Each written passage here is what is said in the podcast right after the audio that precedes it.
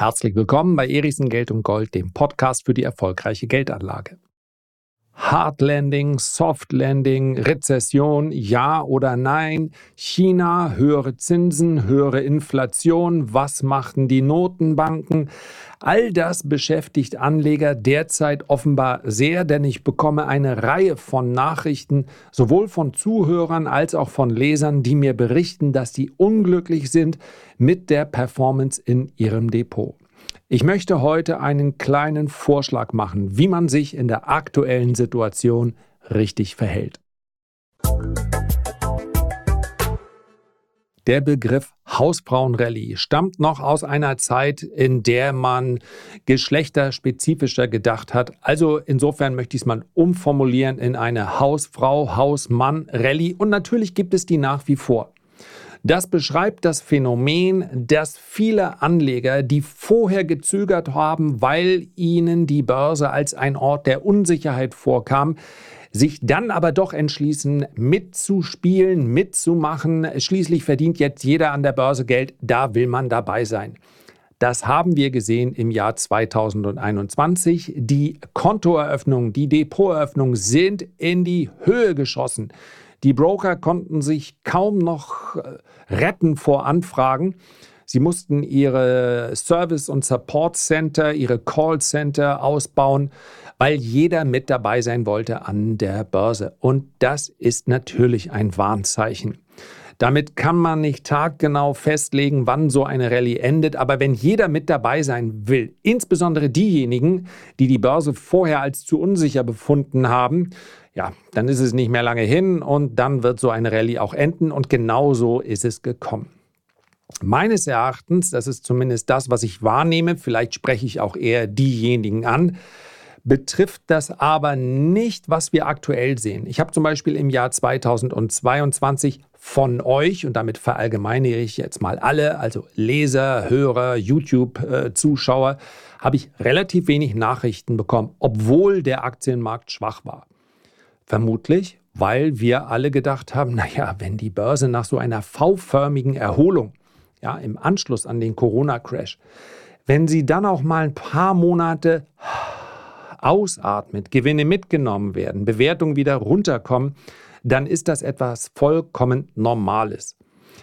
In den letzten Wochen habe ich allerdings wieder deutlich mehr Zuschriften bekommen, der Begriff verzweifelt wäre hier sicherlich etwas zu drastisch gewählt, aber es war dann schon häufiger die Nachfrage, ob es denn wirklich diesmal wieder so ist wie in der Vergangenheit, dass also die Korrektur dann eine Kaufgelegenheit ist. Denn es gibt doch zahlreiche Faktoren, die den Aktienmarkt derzeit auf die eine oder andere Art und Weise beschäftigen. Nach wie vor ist natürlich das Thema Inflation und Zinsen eines, welches ganz oben steht, nicht nur in den YouTube-Titeln und Rankings und auch im Wirtschaftsteil der allermeisten äh, Zeitungen, sondern darüber hinaus natürlich auch die Frage, gibt es jetzt doch vielleicht eine Rezession?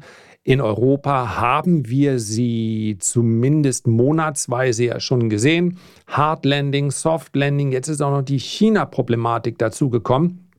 Und ich möchte heute sicherlich nicht in einer Folge all diese Themen abarbeiten. Insbesondere das Thema, äh, das Thema China wird meines Erachtens zu hoch gekocht.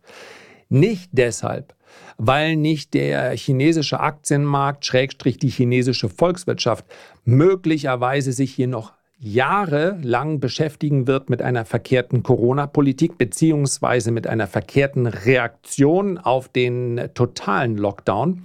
Das ist das ganz große Problem, dass sich offensichtlich die Führung in äh, Peking verschätzt hat, wie sich der Konsument, und das ist natürlich verallgemeinert, aber der chinesische Bürger, Arbeiter, Gehaltsempfänger verhalten würde nach dem Reopening. Schlicht und einfach eine Fehleinschätzung. Deswegen kann der gesamte chinesische Markt auch noch für eine ganze Zeit lang unter Druck bleiben und vielleicht trotz positiver Wachstumsraten nicht so sonderlich gute Renditen am Aktienmarkt versprechen. China says it won't publish youth unemployment data until it reviews how the data is collected. The announcement comes amid reports of high youth unemployment, hovering around 21%. The lack of data at a time that China is attempting to rebound from a partly COVID induced economic slump isn't inspiring confidence overseas and at home. Aber wir müssen ja auch festhalten, dass westliche Aktienmärkte auch sehr lange und sehr überzeugend gestiegen sind, ohne dass China jetzt mit einer besonders guten Stimmung aufgewartet hat. Aber nichtsdestotrotz, es gibt eine Reihe von Themen, die derzeit den Aktienmarkt beschäftigen und es gibt vor allen Dingen Unsicherheit. Und diese Unsicherheit scheint so langsam nachhaltig zu sein. Und deswegen möchte ich heute, sagen wir mal, drei Quick-Tipps mit auf den Weg. Quick-Tipp, wo habe ich das gelesen? Irgendwann Q, Quench? Nee, keine Ahnung. Also irgendwo habe ich es gerade gelesen. Quick-Tipp. Sollte man so eigentlich doch nicht schreiben, fällt mir gerade auf. Also, drei Vorschläge, wie man sich in der aktuellen Situation verhält und bei denen man dann äh, auch tatsächlich im ganz praktischen damit im Alltag umgehen kann. Ja? Viele setzen sich regelmäßig vor ihren Rechner oder vor ihren äh, Laptop, was auch immer, und schauen sich ihr Depot an und sagen, was soll ich machen? Das ist per se schon mal etwas, was selbstverständlich nur aktive Anleger betreffen sollte. Ein langfristiger Geldanleger muss nicht täglich auf sein Depot schauen eigentlich nach meinem Dafürhalten reicht einmal im Quartal, vielleicht nach den Ergebnissen und die dann ganz in Ruhe und sicherlich nicht am nächsten Tag sich das Transkript der, des Earnings Calls anschauen, also das, was dort gesprochen wurde und dann sagen, ah, vielleicht nehme ich doch lieber das Pferd, das rennt ein bisschen schneller in den nächsten zehn Jahren. In der langfristigen Geldanlage braucht es nicht die tägliche Beobachtung der Kurse. Vielleicht nice to have, weil einen das sowieso interessiert und letztlich ist Börse natürlich auch sichtbar gewordene Wirtschaft, zumindest ein Teil der Wirtschaft, der spielt sich dort ab. Aber an sich braucht es diese kurzfristige Betrachtung nur für aktive Händler. So, das mal vorausgestellt, diese beiden Disziplinen kann man gar nicht häufig genug voneinander trennen, weil das so wichtig ist und am Ende des Tages auch die Entscheidung beeinflusst, die man im Depot umsetzt. Aber ich möchte drei Punkte darüber hinaus noch nennen.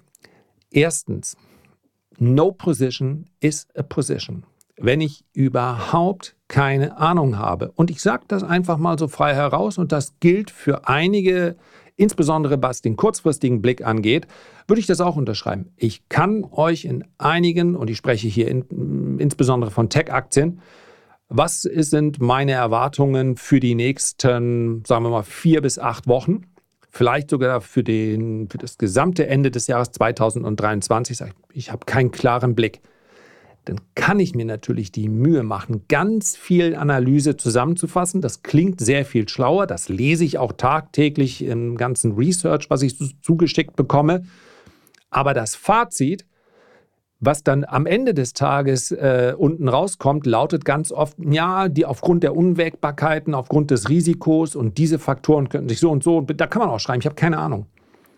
No position is a position und das heißt im aktiven Handel, ich kann auch einfach an der Seitenlinie stehen bleiben, ich kann nicht investiert sein und das ist genau das, was bei mir im aktiven Handel der Fall ist. Ich habe eine bestimmte Summe, die für diesen aktiven Handel äh, vorgesehen ist und da dieses Depot schon bei mir seit 25 Jahren, es ist letztlich aus meinem hochaktiven Trading Depot entstanden. Aber diese Summe ist im Laufe der Jahre gewachsen und auch relativ konstant gewachsen, wenn ich mir den Chart anschaue. In den letzten Monaten aber nicht. Das heißt also, gerade wenn ich über das Swing Trading spreche, und das ist das, was ich ja auch mit den Lesern, zum Beispiel der Renditespezialisten, teile, ich bin auf Jahressicht nicht im Plus. Vielleicht beruhigt das ja den einen oder anderen. Ja, ganz persönlich, aber das möchte ich gar nicht jetzt hier, weil es ja auch letztlich keiner überprüfen kann. Ja, ich habe einen etwas aktiveren Handelsstil noch als hin und wieder kommuniziert. Und deswegen bin ich nicht ganz unglücklich, was das Jahr angeht. Aber selbst wenn es nur das wäre, für mich gehört das in so einer Marktphase dazu. Und gerade jetzt zum Jahresende hinaus. Ich schreibe es hin und wieder, weil ich natürlich auch damit in Anführungszeichen geworben habe. Seit, was sagen wir denn mal, seit 20 Jahren, seit 1998, 25 Jahre. Also durchgehend profitabel im aktiven Handel. Das konnte ich immer behaupten, weil es exakt so war und seit vielen, vielen Jahren halt auch schon einigermaßen öffentlich dokumentiert. Wenn jetzt morgen das Jahr 2023 zu Ende ginge, dann dürfte ich das nicht mehr sagen dann hätte ich im aktiven Handel, in diesem Positionshandel, das erste Jahr mit einem nicht positiven Ergebnis. Das würde mich jetzt auch nicht umhauen, aber ich möchte das hier so klar sagen, weil ich den Eindruck habe, dass für viele die, der Unterschied gar nicht so groß ist. Ja, mein langfristiges Depot läuft gut, aber mein kurzfristiges, es läuft eigentlich noch besser immer. Je nachdem, wann man an die Börse gekommen ist, mag das für viele Jahre gestimmt haben. Tatsächlich war das Jahr 2022 ja auch schon sehr herausfordernd, aber so etwas gehört dazu. Und genau jetzt, das hat gar nichts mit China zu tun, das hat nichts mit den Zinsen zu tun, Genau jetzt habe ich eine relativ hohe Cash-Position. Das ist keine Empfehlung und nochmal die Erinnerung, in meinem langfristigen Depot gibt es keine Cash-Position. Auch wenn man auf Cash jetzt wieder ein bisschen was bekommt. Cash ist also nicht mehr Trash, wie Ray Dalio sagt. Es ändert nichts daran. Ich bin langfristig immer voll investiert. Denn eine Cash-Position zu haben, ist ja auch eine Art des aktiven Handels. Ich sage nämlich, ich möchte zu tieferen Kursen nochmal kaufen. Und die Garantie, dass man alles nochmal 20 oder 30 Prozent billiger bekommt, die kriegt man nicht. Und deswegen lässt man das langfristig aus. Ja, und wenn, nochmal die Erinnerung, auch Cash lässt sich derzeit äh, sinnvoll anlegen, also mindestens 3%, eigentlich ein bisschen mehr sollten es derzeit sein. Das ist ja auch schon mal ganz gut in Zeiten, in denen wir nach wie vor es mit einer gewissen Inflation zu tun haben. Ansonsten, ich wiederhole es nochmal, No Position is a Position heißt schlicht und einfach, wenn ich mir nicht sicher bin, wo ich gerade aktiv unterwegs sein möchte, dann bleibe ich eben an der Seitenlinie stehen und schaue zu, bis ich ein klareres Bild bekomme. Und für mich, das hier nur noch kurz an dem Punkt, bedeutet das, zu beobachten, ich habe hier gewisse Faktoren, gewisse Reaktionen, die ich erwarte an der Börse, bis das Bild für mich wieder klarer ist oder auch schlicht und einfach eine Fortsetzung der Korrektur. Die hat bereits begonnen. In vielen Basiswerten, so möchte ich es mal allgemein sagen. Das können also Einzelaktien sein oder auch Sektor-ETFs. Äh, finde ich es schon deutlich interessanter. Ein Beispiel, Green Energy ist unglaublich unter Druck geraten. War der Highflyer und hat in den letzten äh, Wochen, in denen der Markt risikoaverser war, richtig auf den Deckel bekommen. Und das zum Beispiel, da warte ich dann gerne ab, bis meine vorher definierten Kaufzonen erreicht sind. Und dann schlage ich dazu mit einem dann wieder sehr viel angenehmeren Chance-Risiko-Verhältnis. Was kann man noch machen, um sich in der aktuellen Situation besser zurechtzufinden? Man kann einen Schritt zurücktreten und noch einen Schritt zurücktreten und nicht in dem Sinne, dass man sich abwendet, sondern zoom out. Also, wie ist mein höher gelagertes Setup? Wie sieht das überhaupt aus? Was erwarte ich, wohin sich die Märkte in den nächsten Jahren entwickeln? Und dort darf man sich dann durchaus darüber Gedanken machen. Ist es für mich vorstellbar, dass wir in einem Umfeld, in dem die Staatsschulden Explodieren wäre zu viel, wenn wir aber sämtliche Programme mit reinrechnen. Allein in der EZB sprechen wir über drei, mehr als drei Billionen, die infolge der äh, Maßnahmen, des Maßnahmenkataloges nach Corona, so möchte ich es mal formulieren, aufgelegt und mehr als drei Millionen, Billionen, Entschuldigung, und ich meine hier nicht die Dollar, sondern tatsächlich die Euros, ist es in diesem Umfeld möglich? Bei den Amerikanern ist der Berg noch etwas größer, was in Infrastruktur, Green Energy und so weiter laufen soll. Ist es überhaupt möglich, dass hier dauerhaft die Zinsen hoch bleiben? Und wenn ja, wie würde sich dann der Aktienmarkt entwickeln?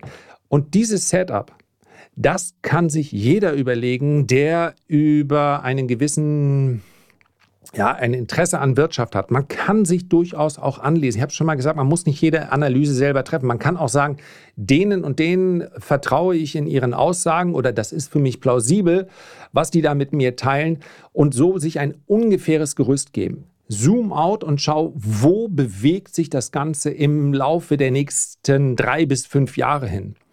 Was halte ich für wahrscheinlich, wie sähe die Welt in drei oder fünf Jahren aus? Und daraus ergibt sich dann auch häufig, wie ich mich heute positioniere.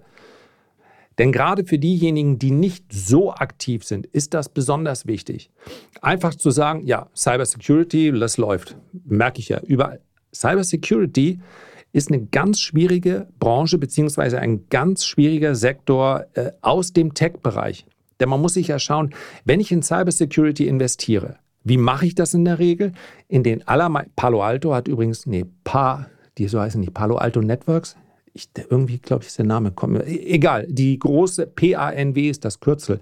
Keine Empfehlung, ich bin nicht investiert, wollte nur sagen, haben gerade super Quartalszahlen geliefert.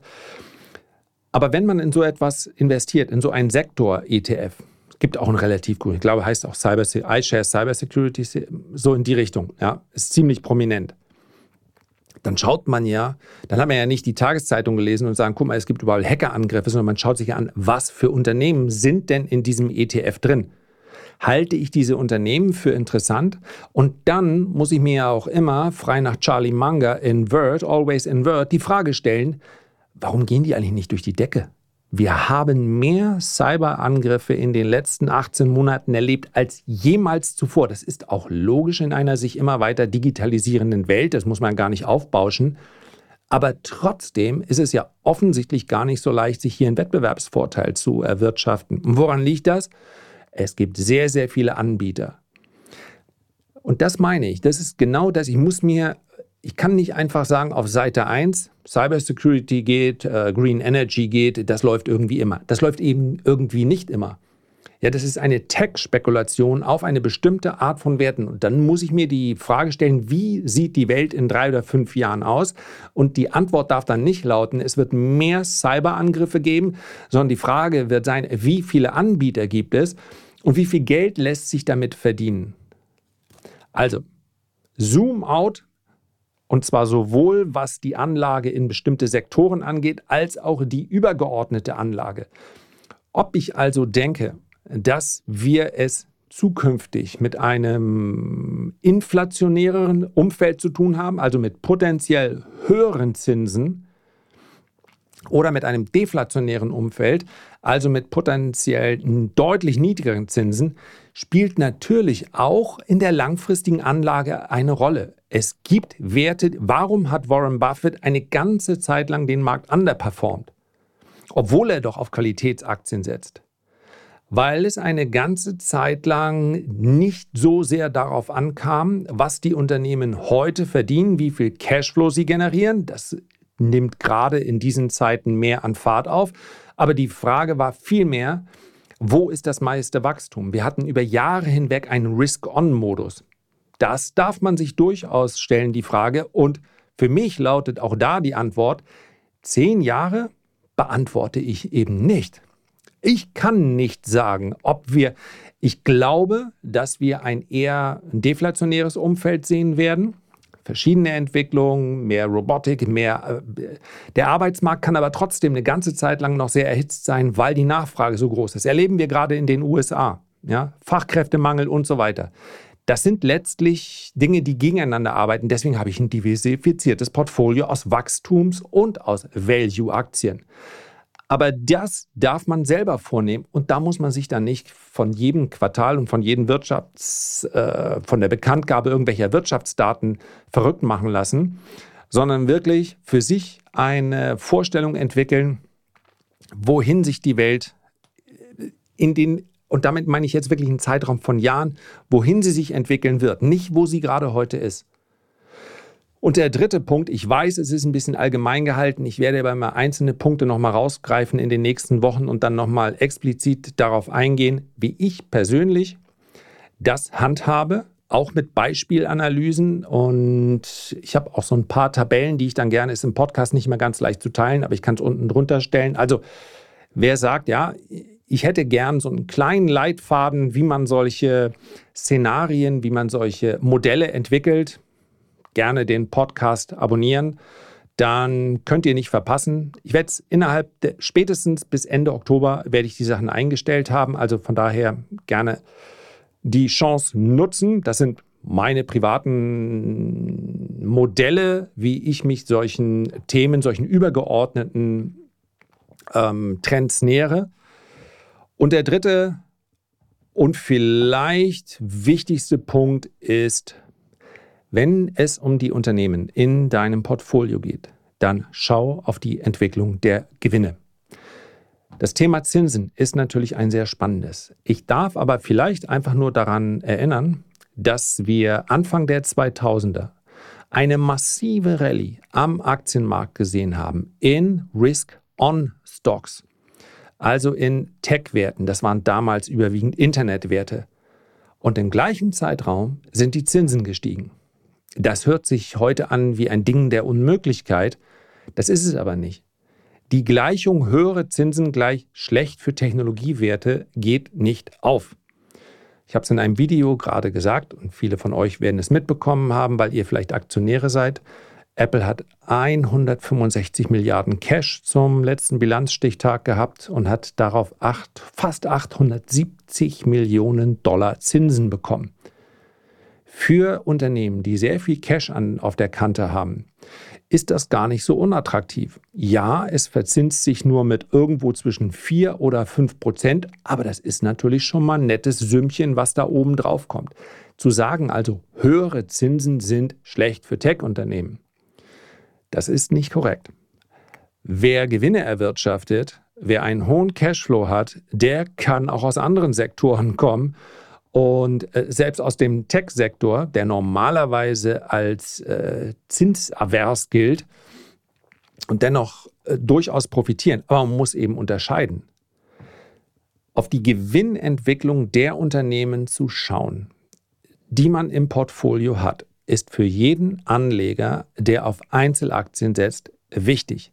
Denn darauf kommt es am Ende des Tages an. Selbst die Indizes orientieren sich in ihrer Entwicklung an den erwarteten Gewinnen der Unternehmen, die in diesem Index drin sind. Zins hin oder her. Dass im Nasdaq 100 natürlich mehr Unternehmen gelistet sind, die eine gewisse Sensibilität gegenüber der Höhe der Zinsen aufwarten, mag so sein. Dass der Nasdaq 100 aber nicht mehr steigen kann, wenn die Zinsen nicht schneller als erwartet sinken, das wird meines Erachtens, das ist zumindest in Frage zu stellen. Denn wenn ich mir die großen, hochgewichteten Werte im Nasdaq 100 anschaue, dann verfügen die in den allermeisten Fällen über eine hohe Cash-Reserve und haben kaum Refinanzierungsbedarf. Allerdings, und das gilt eben auch, wer langfristig wachsen will, der wird das zum Teil immer auch mit Fremdkapital machen. Und von daher werden Tech-Aktien nicht mehr diese Outperformance haben, sollten wir uns jetzt zehn Jahre lang mit höheren Zinsen rumplagen müssen, wobei höhere Zinsen für den einen oder anderen Sparer ja vielleicht auch ein Segen sein mögen. Aber gerade beim Investment in Einzelaktien, und da empfehle ich dann, wenn man auf Einzelaktien setzt, natürlich nicht die Indizes nachzubilden. Also wenn ich mir die Top 10 aus dem Nasdaq 100 ins Depot lege, dann ist es schlauer, den Nasdaq 100 ETF zu haben. Seit, hm, ich glaube, etwas weniger als einem Jahr, wie lange, wir sind 14, 15 Prozent im Plus, denke ich, die Leser werden es wissen, habe ich sogar den Teil über Nasdaq 100 ETF in meinem langfristigen Portfolio abgebildet. Ich sage, ich möchte hier nicht die Top 7 einfach kaufen, insbesondere weil man eine Tesla nicht mit einer Apple vergleichen kann. Tesla hat eben keine hohe Cash-Position. Das heißt nicht, dass Tesla ist mehr Risk-on als äh, Apple. Ja, das ist keine Aussage zu, zu der Entwicklung von Tesla. Man muss es nur einfach wissen. Ich gehe davon aus, dass dieses Umfeld für Tech-Werte positiv bleibt und dann kann ich auch einfach einen NASDAQ 100-Wert nehmen. Ansonsten in anderen Branchen, abgesehen von den Emerging Markets, setze ich ja auf Einzelaktien und dort schaue ich mir dann die Gewinnentwicklung dieser Aktien an. Und die Börse wird dem folgen. Selbst in Bärenmärkten ist das so. Dann ist die Bewertung grundsätzlich niedriger. Aber es, das ist die sauberste Korrelation, die man überhaupt finden kann am Aktienmarkt. Wenn Gewinne eines Unternehmens langfristig steigen, dann folgt der Aktienkurs mit so einer schwankenden Linie drumherum. Und von daher, damit kann man sich auch etwas Sicherheit verschaffen. Und bei dem einen oder anderen wird dann vielleicht auffallen, warte mal, Gewinne? Ach so. Ja, nee, so weit bin ich in meinem Unternehmen noch nicht. Also, aber sollte man natürlich. Das ist äh, ganz, ganz wichtig. Langfristig ist die ein oder andere Spekulation interessant, aber wann immer wir über Wetten, Spekulationen oder sonst irgendwie sprechen, dann ist das meines Erachtens nichts, was in ein langfristiges Portfolio reingehört. So, das waren jetzt drei Tipps reingequetscht in 20 Minuten. Wie gesagt, jeden einzelnen Punkt werde ich in den nächsten Wochen nochmal etwas detaillierter besprechen. Herzlichen Dank für deine Aufmerksamkeit und nochmal an dieser Stelle die Erinnerung, ich würde mich sehr freuen, wenn du dir ganz kurz die Zeit nimmst, ein Feedback oder einen Kommentar zu hinterlassen. Und ich freue mich natürlich auch sehr, wenn du diesen Podcast abonnierst. Wir hören uns beim nächsten Mal hoffentlich gesund und munter wieder. Bis dahin alles Gute, dein Lars.